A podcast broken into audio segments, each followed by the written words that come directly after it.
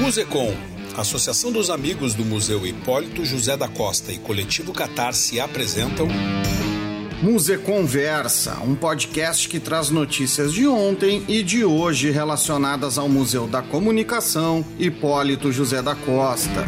Esse é um podcast quinzenal que trata de assuntos ligados à comunicação e à museologia. Veiculado nas mais diferentes plataformas de podcast e também nas redes sociais do Musecom e do coletivo Catarse. Este é um programa que conta com o patrocínio do Banrisul, o Banco dos Gaúchos. Para quem quiser conhecer o museu, acessa lá o site www.musecom.com.br. Para além deste podcast, também vai encontrar uma série de outros trabalhos neste canal digital do Musecom. Ou basta também dar uma chegada na Rua dos Andradas 959, na famosa esquina da comunicação, no centro histórico de Porto Alegre. E tem mais, hein?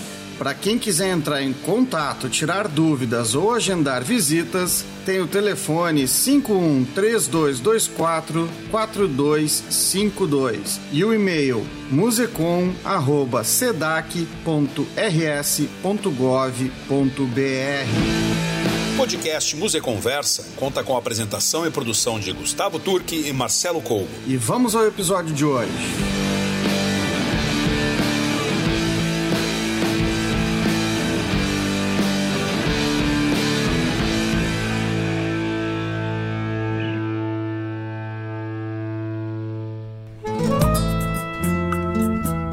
Então, Marcelão vindo para o estúdio aqui, né? Também lembrando sempre que essa parceria com o coletivo Catarse, Ponto de Cultura e Saúde, Ventre, Ventre Livre, Livre, né? Junto com o Musecom, né? Que é possível a gente estar tá realizando mais um episódio do Museu Conversa. Falar das vírgulas sonoras que aparece, ó, vai aparecer uma aí agora, ó. Saudações! Né? Ah, certo, isso aí tudo são inserts. É esse isso, o nome, inserts, Gustavo? Inserts. inserts foram retirados do documentário, documentário ficção. Hipólito segue sua viagem, que também foi uma parceria do coletivo Catarse com a Associação dos Amigos do Museu Hipólito da Costa Maravilha. e com o Museu Hipólito da Costa, que é um filme que conta um pouco da trajetória do Hipólito da Costa, o cara que dá nome ao museu, né? que é o patrono da tem imprensa, dois, né? Tem dois grandes brasileira. personagens, né, que são bonecos de pano, né, bonecos uh, uh, títeres, né, são Sim. bonecos, não, não são títeres, são bonecos mesmo, né, estilo Pandorga, estilo né? Pandorga, estilo né? Pandorga, até o pessoal... Né? O pessoal que fez também trabalhava com isso, né? E a gente usa esses dois, o Beto e o Hipólito, e as falas deles estão aí, volta e meia, permeando as nossas então, conversas. Então procurem nos canais do Musecom, o filme Hipólito segue sua viagem e a diversão e a informação é garantida. É, bem, bem, foi bem divertido fazer e está sendo é divertido assistir também. Sim. E com quem nós estamos aqui, Marcelo? Pô, cara, nós temos a satisfação, assim, uma honra muito grande de estar com uma grande jornalista e uma grande artista, a Maria Luísa Benites, está Saudações. aqui no nosso estúdio e vai conversar um pouco com a gente sobre essa carreira que já é, né, já tem uma certa estrada, né, Maria? E tem muitas coisas interessantes para a gente a gente conversar, a gente ficar sabendo da tua, da tua trajetória.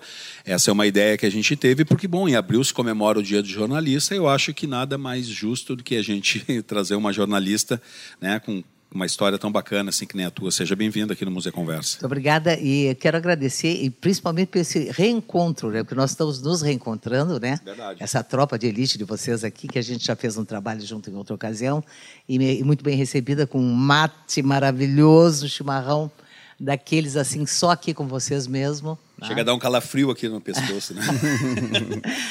então, Guris, eu estou aqui no, do alto dos meus 70 anos de idade, ainda em ativa. Conte tudo. É o programa de quem quem ouve rádio, quem curte rádio, quem passa aí pelas ondas da Rádio Guaíba, reconheceu bem a voz da Malu, né? Malu, me permita chamá-la assim, né? Que a gente vê os colegas também chamar Malu Benites. E uh, é uma voz que eu que tenho 42 anos, eu já ouço rádio há muito, há muito mais de 20 anos, né? Desde eu sempre. Desde Piazito. É, desde Piazito é uma voz que a gente, a gente reconhece, reconhece de, de, tempos, assim. E aí, então, a gente gostaria de, uh, nesta. É, é, uma, uma certa homenagem ao jornalismo também, ao, ao, ao rádio uh, ao rádio jornalismo que a gente está fazendo aqui, né, te usando como símbolo aqui, né? Então a gente quer ouvir um pouco uh, dessa tua história e como é que tu começa no rádio, o que, que é uh, Malu e rádio, assim? Bom, eu comecei em Bagé, na minha terra natal, né? É, eu ouvia rádio, minha mãe me trazia rádio, me trazia o café na cama e trazia um radinho de pilha. E justamente, né, ligado na Guaíba. Em 1957, a Rádio Guaíba inaugurou, né? Então eu ouvia e eu dizia para mim mesmo, um dia eu quero trabalhar nessa rádio. E tu vê que passaram os seus anos, eu comecei a fazer, eu fazia direito lá por uma certa época, lá por 73, entrei para a faculdade de direito em Bagé e comecei a escrever crônicas e contos que me convidaram para o Correio do Sul, para, para eu publicar no Correio do Sul de Bagé. O pessoal da Rádio Cultura de Bagé achou interessante que eu fosse ler isso aí no jornal, no noticioso, no noticioso. noticioso do meio-dia.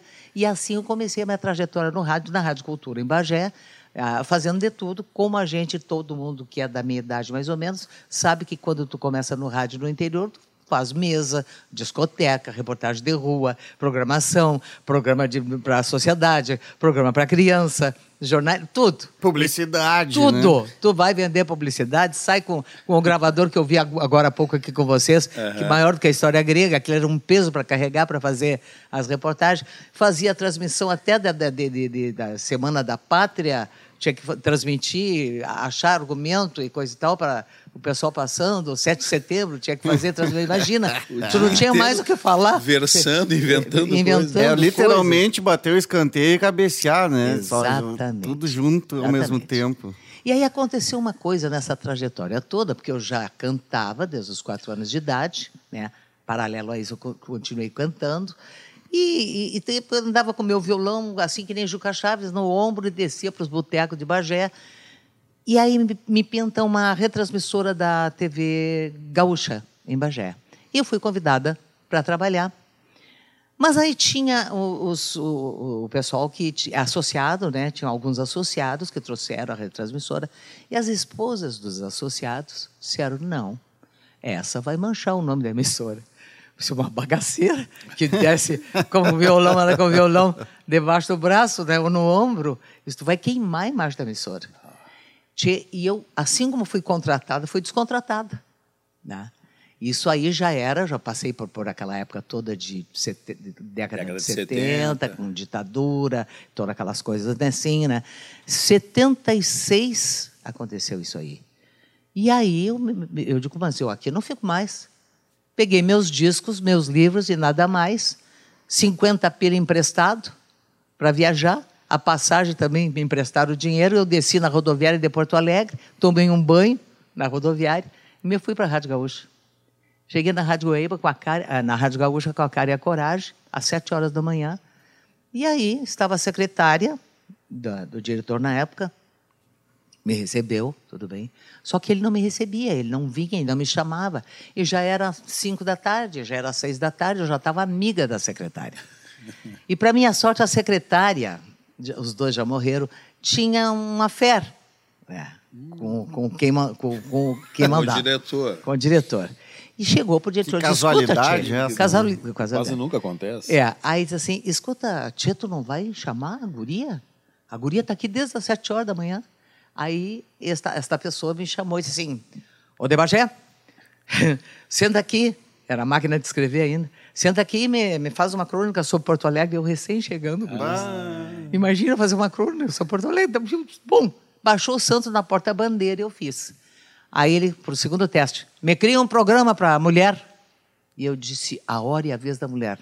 Aquilo me veio na cabeça, eu pá, que depois passou a ser, eu passei a, a produzir e apresentar junto com, já morreu Raquel Cagi, a, a, a Jussara Galto, a Maria do Carmo recém começando, é, enfim, é, Esther Castro, que já faleceu também.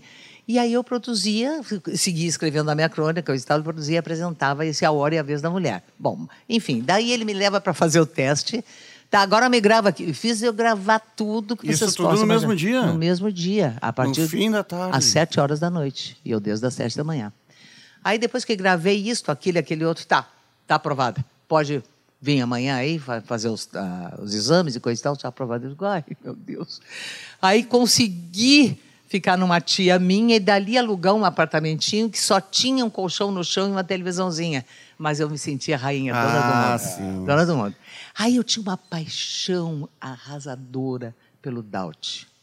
Eu sei, eu quero conhecer. O Daut trabalhava na TV difusora. Uhum. Eu preciso, que era hoje Bandeirantes, eu preciso conhecer o Daut. Eu sou apaixonada por ele.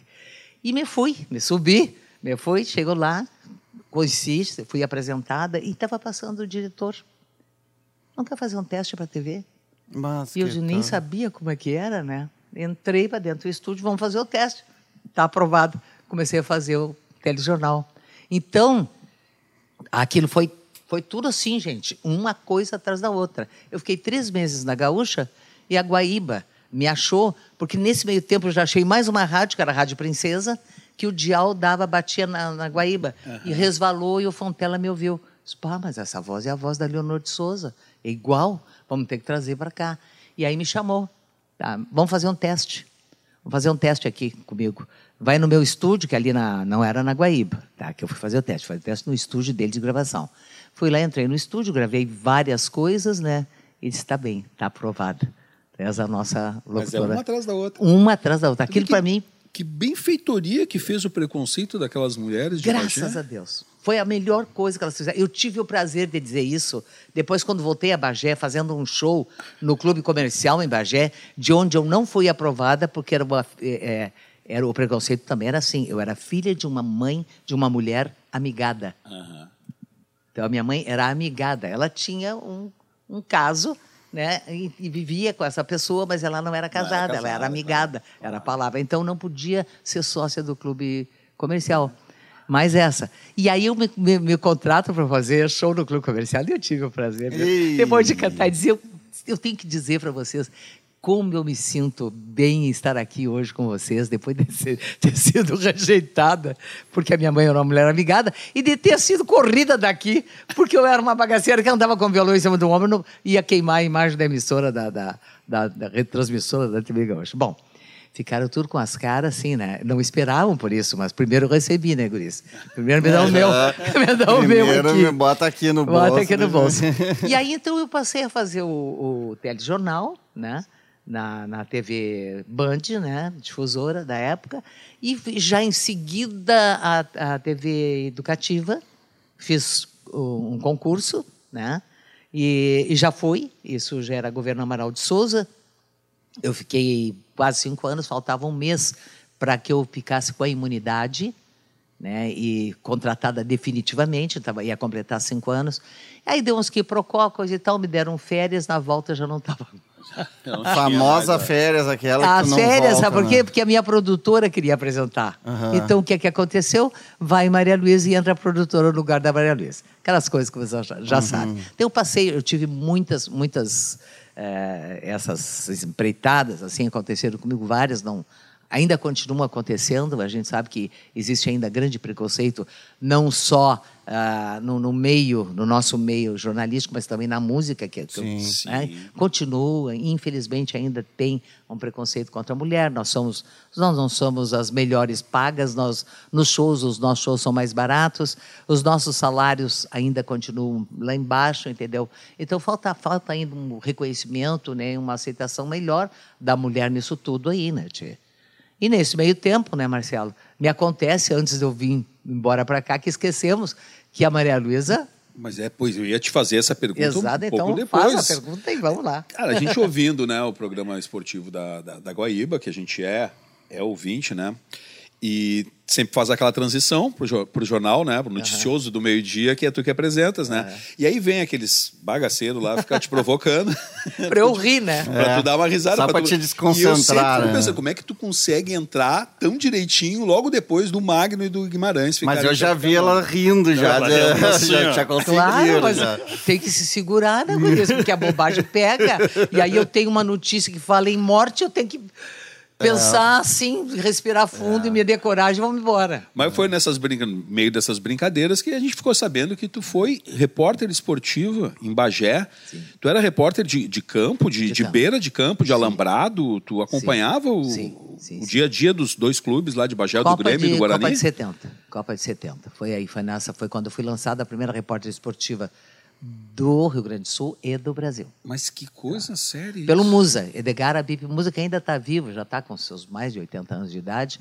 O Musa teve essa, fez essa invencionice. Vou te lançar como repórter esportivo. Eu digo, cara, não entendo nada de futebol. De jogador, talvez, mas de futebol, necas, né? Mas vamos embora. Seja o que Deus quiser. Se é para fazer, se é para nós fazer uma coisa né, nova e causar, então vamos causar. E causou bastante, porque, em primeiro lugar, é, quando eu entrava no, no, no, no estádio, né, aquele, aquele estádio cheio, tanto do Guarani ou de Bagé, a tropa inteira daqueles marchereiro todo gritava, puta, puta. e eu assim, só, só dando Sim, aquele aceno. Um presentinho pra tia, é. tirava uma coisinha que sempre dava, tinha né? Vamos fazer uns mimos, uhum. tirava uns mimos. Eles custaram a se acostumar, custaram a acostumar. Até até me engolir, como a gente diz, porque eles não conseguiam, né? Eu só não entrava dentro do vestiário, eu Sim. ficava na porta, como Mas tu fazia as entrevistas fazia. com os jogadores. Sim. Isso é interessante, porque é. a gente está em 2022 e ainda está difícil desse tá tipo difícil. de reportagem é. uh, da, de mulher, pelo menos no campo. Na rádio, na TV a gente já vê que tem, é. né? Já há um bom é. tempo. Na, rádio, eu, eu, na rádio elas fazem mais arquibancada, né? É, mas eu acompanho Exatamente. a Bandeirantes de São Paulo e tem uma, uma repórter, uma repórter, uma repórter que ela é, tá sempre junto com a equipe principal uhum. da rádio. Eu não me lembro do nome porque eu tenho uma péssima memória para uma série de coisas. Mas enfim, ela é super atuante, mas é isso. São muito tu, tu poucas, te lembra né? de uma. uma. Né? O resto é, é, o restante das que estão trabalhando é mesmo, é aquela coisa assim que tu vê que nem a, a, a Ana que está lá na social, Guaíra, né? faz a social, faz a arquibancada, não é aquela coisa assim, bah, tá fazendo chegar junto, né? Tá é, fazendo trabalho de repórter, de repórter ali na, na beira do campo, falar com os jogadores, né? É. E... Eu fazia, eu fazia isso aí. E nessa época, inclusive, Gurias, eu ousei jogar futebol. Quem nos treinava era o Derli, ponto esquerda do Grêmio Bagé. Nós fazíamos jogando futebol nessa época, vocês imaginam? Que eu, Sim. Nem, Consi... se, nem se pensava que mulher Sim, fosse jogar futebol. É. E a gente queria, nós estava lá, e o Derli nos. Nem sei se ainda vive, acho que nem vive mais o Derli. Uma série de quebras, é, assim, é. De, de, né, de, vanguarda mesmo, exatamente, né? Exatamente. Nessa luta contra esses preconceitos né, que nos atrasam tanto. Exatamente. Uma, uma judiaria isso, né? Porque nós tem tantas mulheres que são inteligentíssimas nesse, no tocante à, à área do, do, futebol. Eu não sou uma pessoa entendedora. Realmente Sim. eu não sou. Eu fiz na cara e na coragem a coisa, né? É, mas tu é comunicadora, né? É. Pelo visto, desde muito, muito jovem, né? Sim. Quem tem tarimba, a gente consegue perceber que tu consegue se virar nas situações, né? Uhum. Mesmo... Porque não, não tem problema nenhum tu não ter conhecimento. De... A gente também aqui, quando a gente se defronta com alguns... Uh momentos e coberturas nossas que a gente não tem conhecimento, a gente vai como um jornalista curioso, né? Sim. E aí tu indo como um jornalista curioso, às vezes tu consegue te virar bem e, entende, e não precisa entender do assunto, mas entender que tu tem que descobrir sobre aquele assunto. Sim, aí... o próprio entrevistado vai te dando a oportunidade né? de, né, abrindo o leque para que tu possa entrar, fazer as tuas perguntas. Por vezes é até né? mais interessante, né? Tu não saber tanto do assunto para é. tu não se meter a falar do assunto que mais é, aquela do que outra o entrevistado. e a gente via isso numa equipe, eu, pelo menos isso era uma noção que eu tinha de rádio mais antiga, né? Hoje é um pouco tá, tá um pouco diferente, né? Bastante diferente. Ah, tu pode notar, por exemplo, uh, no tocante à Rádio Guaíba. A Rádio Guaíba, nós éramos 15 locutores, começa por aí, 15 locutores ao vivo, não era permitido gravação. Tá? As gravações de comerciais vinham de São Paulo, do Rio, coisa e tal, e a gente, nós gravávamos. É, então a gente gravava, não tinha nada, nada, nada, nada em esporte, nada, coisa Sim. nenhuma. Era a gente mesmo que, que falava. A Guaíba, que foi exemplo de rádio no Brasil. Né? Então, 15 locutores que falavam, normalmente a gente fazia dupla, era dupla entre eles e eu dupla também na manhã, né? começava na manhã ali, no programa do Amir Domingues, depois Streck, né? E aí depois eu fazia a locução em dupla com o Boca, o James Bocasco, já falecido, com vários ali que já passaram, né? Eu quando começo a olhar para trás, eu digo, mas eu ainda estou aqui. O que já passou, o que já foi. Aí os guris, as sacanagens que eles faziam comigo. Tinha um operador, eu tenho que contar essas coisas. Vamos lá, né? hora. Tinha um operador, tá? Que ele pegava, na época que se pitava dentro do estúdio. A gente fumava dentro do estúdio, gente, fazendo locução e pitando. E o operador também. E ele fazia o seguinte: ele pegava cigarro, todo um maço de cigarro, então ele enfiava na orelha, no nariz, uma série de cigarros na boca, tá? Se escabelava, acendia aquilo tudo e eu fazendo a locução. Quando eu levantava os olhos, eu via aquilo. Era um riso. Aí um dia eu dei uma risada que eu não pude, contei mesmo, e o Ranzolin veio assim, deu três passos da sala dele e torriste. Eu disse, não. não, Rosalinho, eu tossi. Torreste. Eu digo, pode ir no Dentel ver. Olha só, claro que ele, ele não dentel, foi. Né? Ele não foi ver para minha sorte, mas ele me deu três dias de gancho. Podia ter dado mais. E eu jurando, depois, não, pode ver no Dentel, é tosse. Capaz que eu vou rir. Porque nós tínhamos a, as ceguinhas do Instituto Santa Luzia, elas eram pagas pelo Dr. Breno Caldas para nos cuidar para não errar. Fazer qualidade, controle de qualidade. Exato, eu, sabia disso? Não, controle não de qualidade. Então a gente pagava uma, na caixinha. Então, digamos que tu errasse alguma coisa, uma pronúncia, então tu botava ali, tipo, 10 centavos, 20 centavos, sei lá o quê, entendeu? Que aquela caixinha era para o Instituto Santa Luzia. Ela nos cuidava. Então, por isso que a rádio, a gente não errava. Sim. Era muito difícil tu errar e tampouco a pronúncia. Era, toda a pronúncia era corretíssima, tudo, né? O Milton Jung era um que dizia, Sim. até exagerava na, na coisa da, da, da, de pronúncia assim, de nomes estrangeiros, nome de músicas e coisa e tal. Então, é, isso, isso dava esse sentido que a Guaíba realmente era um exemplo de, de, de locução de tudo. Hoje o controle de qualidade é no Zap Zap, né? No é, WhatsApp ali tu erra, já vem chegando, ah, não sei o quê. Eu sou um que mando pra rádio. É corneteiro, é corneteiro. Eu me lembro na década de 80, o meu pai fazendo esse comentário assim, é, a respeito da Guaíba, que ele achava, apesar né, do histórico importantíssimo da Guaíba como rádio da legalidade. Meu uhum. pai era brisolista, uhum. é, sabia dessa importância, mas ele é jornalista também. Uhum. Ele achava que era muito circunspecta, era Sim. muito séria. Sim. E eu me lembro dele comentando sobre uma rádio que surgiu, um projeto que surgiu na década de 80, acho que é a Rádio Sucesso. Rádio Sucesso que eu fiz parte também. Que, é, que aí era uma outra pegada, era um outro tipo de coisa. A gente ouvia aquilo ali e já despertando uma rádio mais coloquial, né, um, um, jeito mais rua de ser, né, de, daquela conversa de botiquinha, aquela conversa de esquina mesmo. E como é que tu chegou a como é que foi essa tua participação na Rádio Sucesso? Como é que foi Eu, isso? A gente, a Rádio Sucesso não ficou muito tempo no ar. Não, ela foi muito sabotada, é, né? Muito sabotada. Eu fazia um programa na tarde ali. Tá? Então era uma coisa mais aberta, com música, entrevista, aquela coisa toda, né? Mas estava Pedro Ernesto Bernardinho, toda uma tropa de, de amigos, Cascalho, aquela coisa toda, né? Mas uh, outra, outra coisa que eu não posso deixar de contar para vocês ainda, voltando na Guaíba, depois a gente volta para sucesso. Claro. Uh, o, o, o Melete, o Osmar Melete, que era um programador, um cara que entendia de música, aquela coisa toda, entrevistava, era da Elis Regina, o que tu possa imaginar. Nós tínhamos um piano de cauda dentro do, do estúdio. E o Boêmia cantava na noite, tomava todas, como os outros, chegava, pegava o Correio do Povo, que era imenso, era uma, enorme, me tapava, fazia uma cama de Correio do Povo, me tapava com o Correio do Povo e dormia debaixo do piano. Debaixo do piano.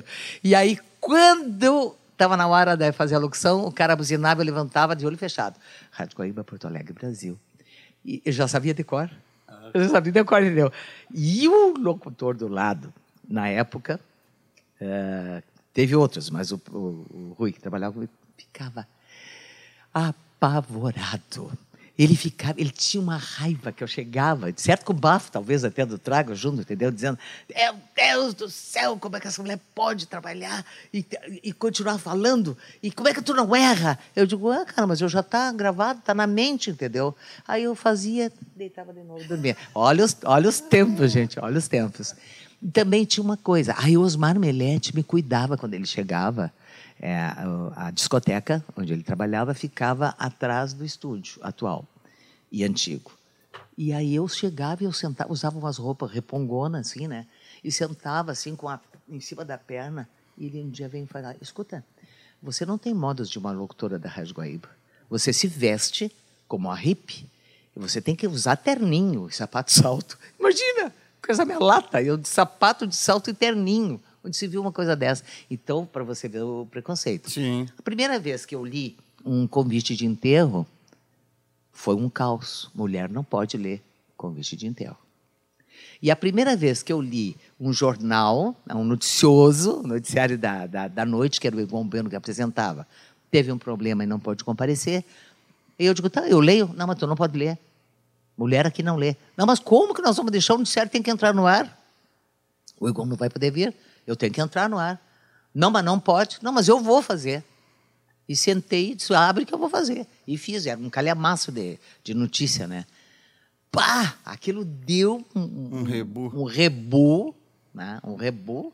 Veio o Rasolim, veio todo mundo para cima, aquela coisa, aquele fiasco. E eu fui lá no doutor Breno Caldas. Doutor Breno, eu vim aqui conversar com o senhor. Duas coisas. Em primeiro lugar, não me deixam trabalhar na FM, porque dizem que o senhor não permite que mulher trabalhe lá. Em segundo lugar, eu não posso fazer o noticiário, não posso isso, não posso aquilo, porque mulher não pode. Eu nunca disse isso. Tu pode sim. E ele subiu na Rádio Guaíba, que não subia há 300 anos. Causou um ciúmes generalizado a subida do Dr. Breno para dizer que eu podia fazer, entendeu? Que eu podia fazer aquilo, aquele outro, mais um pouco. Mas foi um, foi um horror. Então eu fiquei assim, sabe, aquela coisa. É, peixe, né? Ah, vão ter que engolir agora. E tiveram que me engolir tiveram que me engolir. Olha aí. É. Bom, a gente está aqui no Estúdio Monstro, na sede do coletivo Catarse, fazendo mais um episódio, o quarto episódio da segunda temporada de Museu Conversa, né, Marcelão? Com um, um totem do jornalismo, do rádio jornalismo gaúcho brasileiro aqui, Maria Luísa Benites. Quero te dizer o seguinte, a, a subversiva Malu Benites, né? É, é interessante isso que, uh, para mim, no meu imaginário, quando entra a voz da Malu né, no, no, no rádio, vem a voz da seriedade. Né? Tu estava contando toda uma história do que tem por trás, a gente estava falando do rádio sério, essa migração do rádio um pouco mais coloquial e essas Esse brincadeiras que o pessoal, teus colegas fazem, pelo menos no meio-dia, para te tirar um pouco do centro, mas ainda assim, quando entra Malu Benítez, ali o, o Notícia na Hora Certa, Não, né? É, tu ah. vem e ouve aquele tom de voz, aquela coisa, tu vem a, a seriedade. Né? E, bom, a gente vai para o quadro da memória. Tem uma. Já ouvimos anteriormente o Marcelo que, que a, a Renata vai trazer aqui. Uhum. E há uma cutucada aí na, na questão do rádio, né? Mas vamos ver como a gente vai tratar o que fala quem, Marcelão? É, é Rubem Braga, Rubem né? Braga, Rubem Braga, né? mas eu acho que vai ser bem interessante porque é, é dessa época que a Malu está começando é. a entrar no, no, mundo do rádio. É uma percepção, Dele, né? é. desde menina admiradora e, e né, usuária do rádio como veículo de comunicação, vamos ver o que, que é que vem. E aí depois a gente volta para o segundo bloco para conversar sobre o quadro da memória e entre outras coisas. Quadro da Memória com Renata Veleda. Olá, eu sou Renata Veleda, servidora do Musicom, estamos aqui para mais um quadro da memória. Hoje vamos ler uma crônica de Rubem Braga, publicada na revista Manchete de 15 de agosto de 1964. A triste língua do rádio. Quando ouço alguém dizer que domina perfeitamente uma língua estrangeira, não acredito. O sentimento que temos de cada palavra é alguma coisa funda e fluida que vem desde a infância, que faz parte de nossa própria vida, que tem gosto, som, temperatura, consistência, cheiro. Cada palavra é uma longa experiência sensorial, emocional, intelectual que vivemos ao longo de toda a existência. Podemos aprender seu sentido, mas como aprender sua substância, ouvir seu eco mais íntimo, se antes não vivemos essa palavra? Há palavras que nos levam à infância, torresmo, tacho, genipapo, outras ao fim do curso primário, como aliás ou adversário. A infância de hoje tem um vocabulário diferente do meu tempo de menino, porque aprendeu muita coisa na linguagem quase sempre pernóstica do rádio. Que existe de mais alarmante que a falsa riqueza vocabular de alguns locutores de futebol? Já essa palavra, locutor, me arrepia um pouco, com seu ar douto e latinizante. Acho que está bem e não proponho nenhuma outra em seu lugar, mas é irresistivelmente antipática. Lembra colégio, sala de operação, processo inquisitorial. O rádio, com sua força tremenda, tende a unificar a linguagem nacional a um ponto impossível de imaginar antes. A língua oficial falada no Brasil em todos os círculos sociais, em todos os estados, é, afinal de contas, a da Rádio Nacional. Se amanhã o pessoal dessa estação resolver inventar um adjetivo qualquer, suponhamos obvioso, esse adjetivo passará a ser falado e escrito por milhões de pessoas, do Acre ao Rio Grande do Sul, com a maior naturalidade. De alguns anos para cá, a gíria carioca passou a ser fabricada pela rádio. Se em um programa muito ouvido uma pessoa com voz engraçada dizer de vez em quando, porém, talvez, essa tolice será repetida por todos nós. Antigamente, uma expressão de gíria, para vencer, tinha que passar por um longo processo de seleção. Devia ser transmitida de boca em boca até alcançar uma letra de samba ou uma revista de teatro. Hoje, o Estado ou um grupo capitalista pode impor até um falso folclore pré-fabricado, como impõe sentimentos e opiniões. O pior é que o rádio se popularizou sem nenhuma tradição intelectual ou cultural e até hoje é relativamente fraco nesse terreno. E grandes massas votam de ouvido, pensam de ouvido, sentem de ouvido. No meio desses males, a influência pernóstica ou cafajeste do rádio sobre a língua é um mal menor, mas sempre me dói ouvir uma criança dizer ludibriar ou ultrapassar. Isso me dá pena.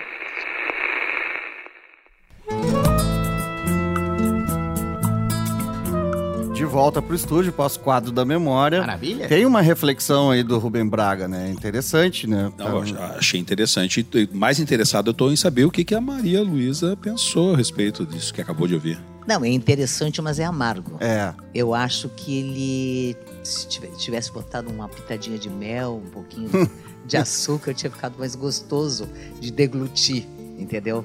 E, o rádio, para mim, é, é vida é, não, não, interessa, o, você pode ser o locutor lá do interior, do interior, do interior, uh, com sotaque de italiano, com sotaque alemão.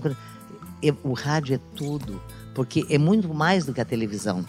A gente viaja nas ondas do rádio. A gente viaja. Eu sou uma guria e uma mulher criada com, ouvindo rádio, ouvindo as rádios do mundo inteiro. Eu, eu, eu ouvia até a BBC de Londres. Sim. Eu ouvia tudo. Mesmo que eu não entendesse o inglês, eu gostava do sotaque, do jeito da coisa. E até tinha uma madrinha que dizia: O que que essa guria tem, essa tua filha adora? Para minha mãe. Porque ela ouve essa rádio, essa BBC de Londres, que dava umas músicas lindas, clássicas, e chora. Eu chorava, me emocionava com as músicas clássicas. Então eu me criei ouvindo, assim, de tudo um pouco. Programas de auditório, que maravilha! Os programas de auditório. Né? Aqui nós tivemos grande rodeio Coringa, no interior ainda existe, ainda se tem programas de rádio. Eu, meu sonho, ainda ter um programa de, de, cal, de calouros, dessas coisas no rádio. Radionovela, né? Radionovela, eu fiz radionovela. Eu continuo fazendo, gente, as histórias de Dom Luizito e Tia Picucha, onde eu faço as vozes caricatas e pego vários colegas meus da rádio né, para fazer. Até a, o pessoal lá de baixo do, do Serviços Gerais vem fazer uma voz para mim aqui. Ah, eu não sei, vem aqui que eu te ensino aqui. Vamos fazer assim, assim, assim. A todo Cristiano Silva é um dos o Magno já gravou para mim a Carol a Carol já gravou para mim também. Histórias que eu roteirizo né pode ser escritas por mim que eu, eu acho que devo ser a acho que sou a primeira mulher a escrever causos gauchescos e, e, pego do Aparício, e pego do Barbosa Lessa, entendeu? E vou roteirizando e criando, dando voz aos personagens. É muito interessante. É um teatro mais modernoso, entendeu? Vou passar isso para vocês, que eu tenho certeza que vocês vão gostar. Acho que nós vamos ter que é. botar isso na descrição é, do programa. Mas, mas uh, o que eu quero só voltar um pouquinho para a gente hum. finalizar o, a, o parênteses do Rubem Braga, Rubem Braga, que o que eu acho que é o que ele traz de interessante, sim, eu concordo com o amargor, né? Ele tem ah. alguma... Uh, uh, está escrevendo um texto meio amargurado mesmo, ele deve ter as razões dele para isso, mas ele está fazendo uma reflexão sobre a influência né, que esses meios acabam gerando uh, uh, em comunidades grandes, inclusive. Um meio de comunicação de massa. Né, de isso massa. foi em 64, isso né? Isso em 64. Ah, por isso, né, Gurias? É, olha, olha a época é, vivida. 64. Era... É. Era muita amargura. Era muita amargura, né? E que a gente que espera que essa amargura se dissolva nos tempos atuais porque a coisa está querendo virar para esse lado, já está bastante virada para esse lado, e a gente não quer isso de novo. É, não, não, queremos não, isso de novo. Né? A gente e, quer ser feliz. a gente, quanto mais rádios no Dial com programação diversificada, uhum. menos monolítico fica essa reação da, da, da comunidade, né? No uhum. caso, essa influência.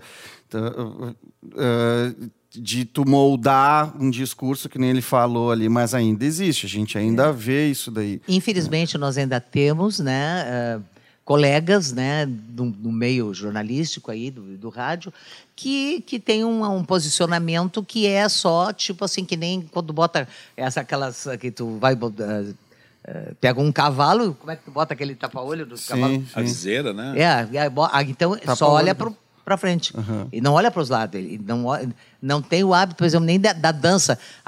Teriam, muitos teriam que praticar dança, porque na dança, tu vai dançando, tu te vira, olha para o lado, tem uma coisa. Tampouco tu te vira, olha para o lado, é outra coisa que tu está vendo. É diferente, então tem que ser essa maleabilidade. Então, muitas vezes a gente observa no rádio nosso, brasileiro e gaúcho, que, que as pessoas têm uma opinião e só a opinião deles é que vale não vale a opinião dos outros. Né? Então, né? a gente está indo para um.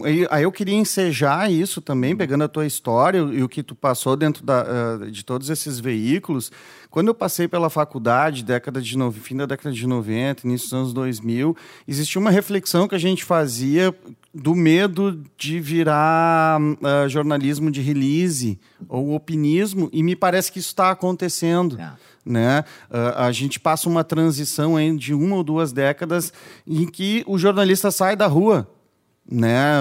As rádios tinham repórter na rua. Hoje é a coisa mais difícil da gente ouvir. Como é que tu viu isso, essa transição? Quando a gente vê repórter na rua é para transmitir as notícias do trânsito. É. Só isso.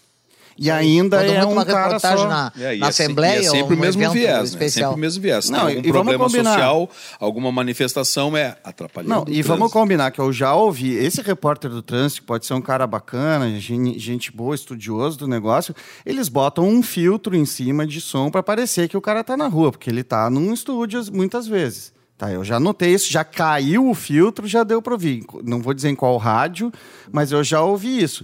E é um repórter, antigamente tinha o um helicóptero, na realidade era um engodo, não tinha helicóptero nenhum voando, tu, tu, às vezes a pessoa, não, a, a, pessoa subia do estúdio com um barulho no fundo. Às vezes tu até via o helicóptero. Eu estava ouvindo rádio, tá lá o cara no helicóptero, tu ó, oh, tá passando aqui por cima, o cara diz, ó, oh, tô passando aqui no bairro Santana, tá assim, a Ipiranga, blá. Mas era um um grupo que fazia para várias rádios. O que eu falo é que tu, a gente teve um, um, momento em que as rádios tinham suas equipes de rua, rádio, jornal ou TV, que, que tu, do estúdio, Malu, tu falava com o repórter na rua. Sim, com certeza. Eu quero, inclusive, contar para vocês, que, porque eu pegava na rádio às 13 e pico da madrugada. Né? Então, eu entrava com esse meu programa nos Quadrantes do Sul, que hoje só está aos sábados e domingos, não tem mais convidados, infelizmente, é tudo gravado, né? Eu tinha desde trova, o que posso imaginar, e vários músicos, desde a MPG, a música gaúcha, enfim, regionalista. E eu tinha a, a participação de, de repórteres de rua, Luciano Nagel, uh, nós tínhamos o, o, o Dico Reis, e o Dico, que é um cara que é um dos meus auxiliares, era dos meus auxiliares a fazer gravações com voz caricata, que ele faz a voz dele mesmo, que é excelente, já é caricata. Já é caricata.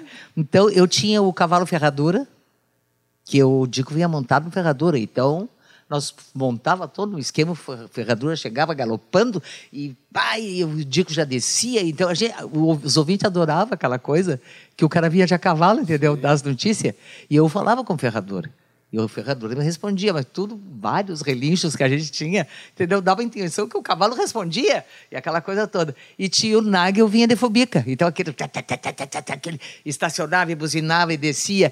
E o ouvinte ficava maravilhado é, com aquilo. Trabalha com imaginário. Imaginário. E, e as notícias sérias, notícias quentes, aquela coisa toda, mas era de uma forma mas assim diferente, né? Totalmente diferente, né? Para para nossa época que ninguém vai imaginar que o cara vende a cavalo vem numa fubica.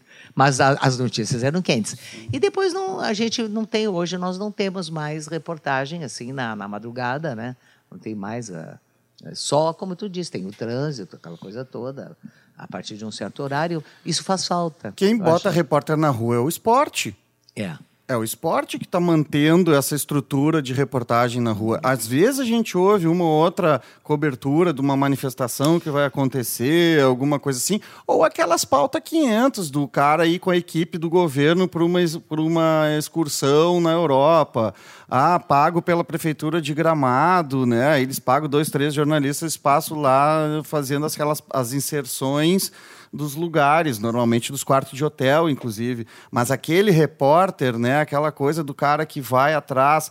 Eu aprendi na cadeira de rádio, era Sérgio Stock e o Brito que infelizmente o Brito teve um problema sério de saúde, mas eles nos ensinaram, quando eu aprendi rádio, as cadeiras de rádio ainda na faculdade, eles faziam nós fazer os boletins da rua. Uhum. Seguinte, velho, tu vai dar uma volta pelo campus, vai achar uma linha de telefone e vai mandar para aqui para o estúdio, o número é esse, vai mandar aqui para o estúdio um boletim de alguma coisa que tu achou aí. Né? Então, nós éramos ensinados a fazer isso ali mesmo dentro do campus da PUC, no caso. Eu sou, uhum. sou saí da FAMECOS, né, da PUC, uhum. da Pontifícia Universidade Católica, aqui de Porto Alegre, e fazia isso. Né? Mas, tipo, hoje me parece... Eu ouço muito rádio, né? Então, agora eu tive um tempo lá pelas bandas da Fronteira Oeste, ouvindo Rádio Pitangueira, ouvindo Rádio Cruzeiro do Sul, essas duas de Itaqui, a Rádio Cultura de São Borja, e aí a gente pega... Não tem não tem rua. Não tem rua, gente. Agora tem muita gente dando opinião no estúdio, é, né? É isso aí. Né? Tu não enxergou uma transição para o opinismo? É, eu acho assim que isso aí é, é uma judiaria, né? Que se perde, né? Se perde a verdadeira história do rádio. O que é o rádio? Para mim, o rádio é isso aí. Vamos buscar a notícia, vamos lá trazer ela quentíssima ali e vamos bater perna na rua. Não, agora para bater perna é difícil. O cara quer pegar um carro para ir ali na esquina. Entendeu? Já não tem mais aquele recurso? Não tem mais, né? Então é isso. E o teu colega faz um belo trabalho lá, não sei como é que tá, se ainda existe o arquivo Guaíba, que o Luiz Magno teve aqui Sim. conversando com a gente. Quando eu ouvi alguns arquivos Guaíba, que a gente até teve a ideia para trazer ele para cá, cara, é impressionante o que a própria Guaíba fazia consigo, que é colocar aquilo lá e tu ficava ouvindo, olha só, meu, o que o Magno tá botando aqui, essa cobertura, essa rádio não existe mais. Não existe mais. Esse trabalho e não é, é muito... nesse, só desculpa, Malu, não é a Rádio Guaíba, essa rádio como um todo, como sim, ente sim, rádio, sim. não existe mais, né? Não existe mais. Mas nós temos um cara que é responsável pelo arquivo da rádio, que é o que abastece o, o Magno, que é o José Bittencourt, que além de, de radialista é historiador também. E ele tem um, ele sabe tudo lá de dentro. Ele cavoca e tira aquelas coisas todas dali e, e consegue tirar do, do limbo, entendeu? muitas coisas ali que, inclusive, é, se perderam, tá? Porque estavam meio que, sabe, né? Sim. num canto. Mas estavam bem tá. guardados. E aí, aí eu quero tocar na tua história, que tu é. falaste no primeiro bloco que tu era fã do Daut. Uhum. E no arquivo Guaíba saiu a cobertura que a Guaíba fez do caso Daut. Eu ouvi aquela vez que o Magno botou no ar. Uh, como é que foi para ti, já que era fã que passou, Sim. ver, enxergar essa cobertura, vivenciar isso? Foi, foi uma, olha, foi terrível para mim, foi terrível, foi uma coisa assim, a gente não gosta de lembrar de, de, de, desse, desse fato, é porque eu trabalhei com ele não só na difusora, depois também na TV educativa também, tá? Ele foi meu chefe lá. E, e, era meu companheiro, meu companheiro de festa, de tudo. A gente ia para o apartamento dele, entendeu? alguns jornalistas que foram para Brasília hoje, o Fábio Marçal e outros, o pessoal da tropa, Beto Rodrigues. Então, eh, foi chocante para mim. Foi chocante aquilo que foi uma coisa que ficou mal resolvida, né, mal resolvida até hoje. Não posso dar minha opinião a respeito juridicamente, não posso, né, mas nos faz muita falta. É, como ele era, o jeito que ele apresentava o programa, o jeito, como, como né? Aquela coisa de o bater na mesa, fazer acontecer. Era, ele fazia aquele mise-en-scène todo, né? mas ele era assim. Ele era, na realidade, ele era assim. Faz muita falta o Daut. Foi um grande jornalista, um grande companheiro, parceiro, e a gente sente a falta dele. Como de vários outros, né? Que passaram, que já foram para o outro lado, como o caso do Amir Domingues, né? Domingues, que era uma criatura doce, um grande jornalista de Lavras do Sul. Né? Depois tivemos o Streck. Bom, o próprio Flávio, né? O Flávio, Flávio né? Alcaraz Todo Gomes, mundo gente. fala né? a respeito do é. Flávio, que, né, da importância dele para o jornalismo né, do Rio Grande do Sul. Chegou a conviver com ele? Sim, convivi pouco com ele, pouco no sentido na rádio, mas eu já convivi, convivia com ele fora, uhum. extra, extra Guaíba. Nós tínhamos uma época uh, no restaurante Copacabana, ali na, na Cidade Baixa. Soares, aqui, né? Soares, é. Uh, que que tinha, tinha nos fundos do restaurante tinha uma construção que era para nós jornalistas, radialistas se encontrarem. Não existia inimizade entre ZH e Correio do Povo. Uhum. Não existia inimizade entre Rádio Gaúcha e Rádio Guaíba. A gente era todo mundo humano. A gente passava pelo, pelos clientes, passava por um corredorzinho, pelo caixa, pela cozinha, desciam as escadinhas, lá estava só nós ali e alguns jogadores de futebol que iam para lá também se juntar com a gente. Então era Pilavares, né, dessa época, é, todo, Lauro Quadros, aí saiu Edgar Schmidt, vinha de lá e vinha o, o outro de lá da, da, da Gaúcha, e, que, que era o Pila, a gente se juntava, era uma, uma coisa só. E depois saímos para a noite. Né? O, o Santana, que era noiteiro, né? O Lauro, que gostava de cantar na noite. Essa cantava coisa do jornalismo bem. a gente mantém ainda, né? A gente nós, gosta de sair para a noite, né? Nós gostamos de sair na noite. Nós né? E na no... rua, né? Não, é, e na rua. de repórter. É. Não, isso, isso, é verdade. Nós somos um coletivo aqui, não só nós aqui, mas um, existe um grupo ainda indo atrás disso. E a, e a gente cobre, é, é, eu vou insistir nisso, eu estou vendo isso muito na mídia de massa. Tu tá dentro do meio de massa, de comunicação de massa, que é um canhão, que é a Rádio Guaíba. E quando a gente vai cobrir eventos importantes, a gente não vê repórter da Guaíba ou da RBS e tal, a gente vê repórter de, de, de, de alternativos, meios, uh, meios alter, não meios alternativos, alternativas de mídia, né, que são menores, que estão botando repórter na rua.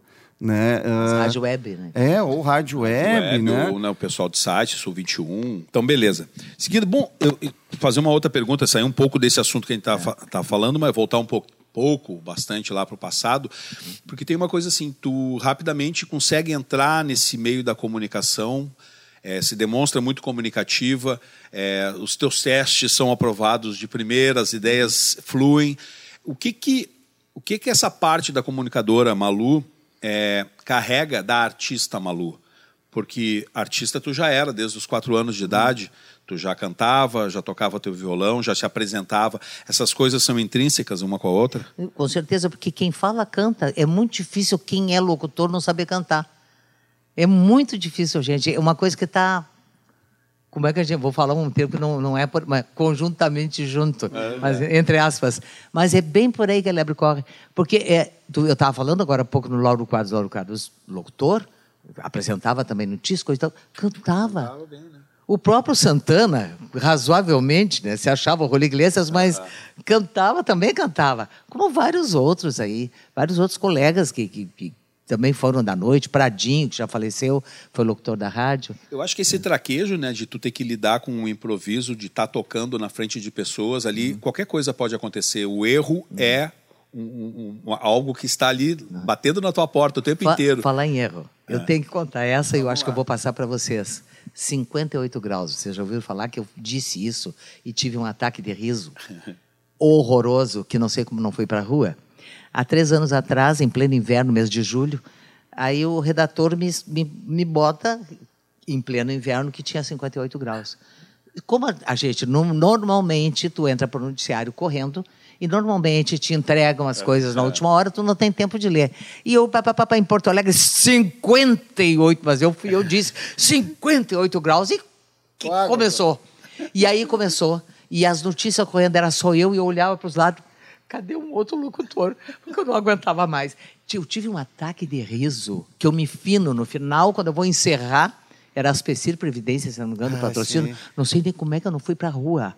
Eu não sei como é que eu não fui para a rua, porque foi a coisa mais ridícula. Eu dando risada, tentando fazer a notícia e ninguém me socorreu. Não tinha ninguém para me socorrer. Eu termino me finando. Sem voz. Quase desmaiei. Quase desmaiei. ai, ai, ai, ai, ai, ai. Quero lhe ouvir. O tempo é bom em Porto Alegre, agora 58 graus.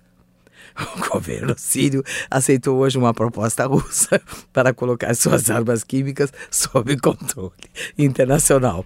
A medida evitaria um possível ataque militar dos Estados Unidos no país árabe. A informação foi dada pelo chanceler da Síria, Walid al-Mualem.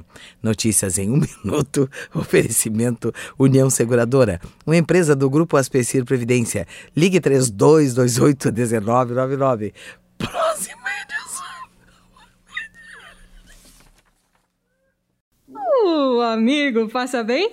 Bom, aí chegando na reta final aqui do, do, do, nosso episódio, eu queria te perguntar, Malu, nessa tua, nessa tua trajetória, o que, que é que mais tu, tu, tu te sente completa, né? Ou ainda tem muito a fazer, a dar, ou esse momento agora que tu está vivendo, ainda seguindo na rádio, né? E, e, sendo essa voz, eu te dizendo, para mim segue sendo a voz da seriedade da notícia ali do, da rádio que às vezes eu escuto, assim.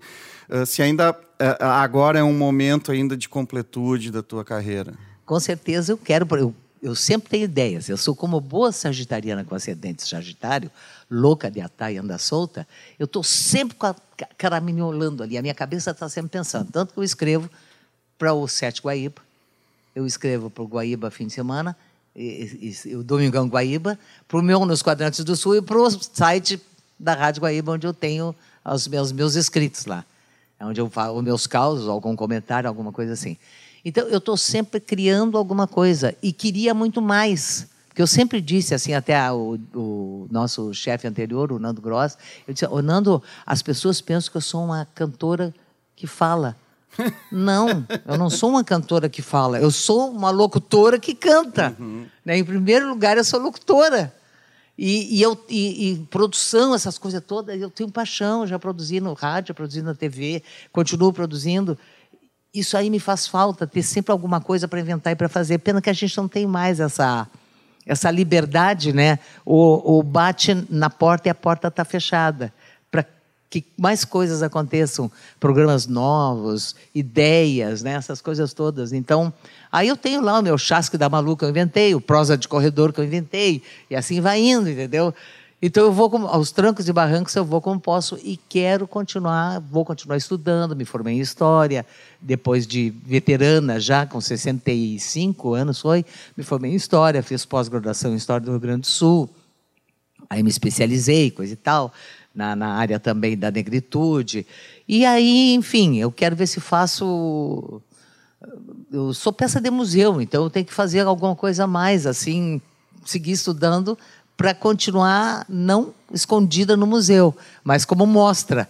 Vamos lá me mostrar. Eu vou estar sempre, sempre na, na, na, na, na linha de frente, até subir. Quando subir, tudo bem. Subiu para fazer reportagem lá em cima. Eles pensam que tem um departamento lá em cima, do outro lado do véu, que provavelmente tem o céu dos locutores e narradores, o céu dos cantores, né? Eu já estou lá no departamento, me aguardem. Quando eu subir, eu vou estar por aí também. Eu vou arrasar, eu vou agitar as massas para não deixar a coisa ficar a mesmice de sempre. Então, eu gosto de novidade, eu gosto de criar e vou continuar criando mesmo nos meus 70 anos agora, completos em dezembro do ano passado. Bom, uh, apesar de eu discordar dessa história de peça de museu, a gente está colocando Maria... Animal em extinção. Maria Luísa Benites aqui na vitrine né, do podcast Museu Conversa do Museu da Comunicação Hipólito José da Costa. Uma satisfação. Muito obrigado, Malu. Obrigado. Né? Valeu. Patrimônio tombado. Olha aí. tá. Grande Marcelo Kogo aqui ao meu lado, Billy Valdez fazendo as mídias sociais. Uma satisfação. Lá se vai mais um episódio de Museu Conversa. Até a próxima.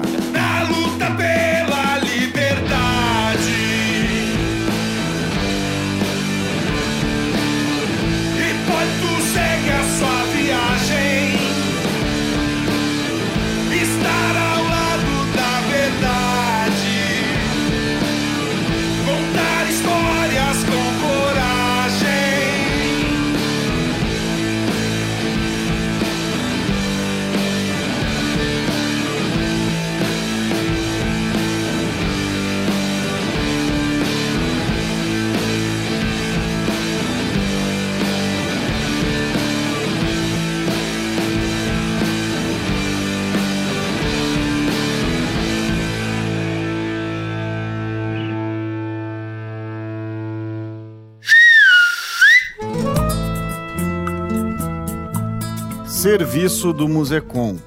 Confira a atividade educativa digital Repórter por um Dia, disponível no site do Musecom, musecom.com.br.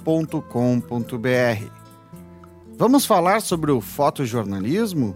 Confira o bate-papo com o fotógrafo Max Peixoto sobre fotojornalismo em nosso canal do YouTube.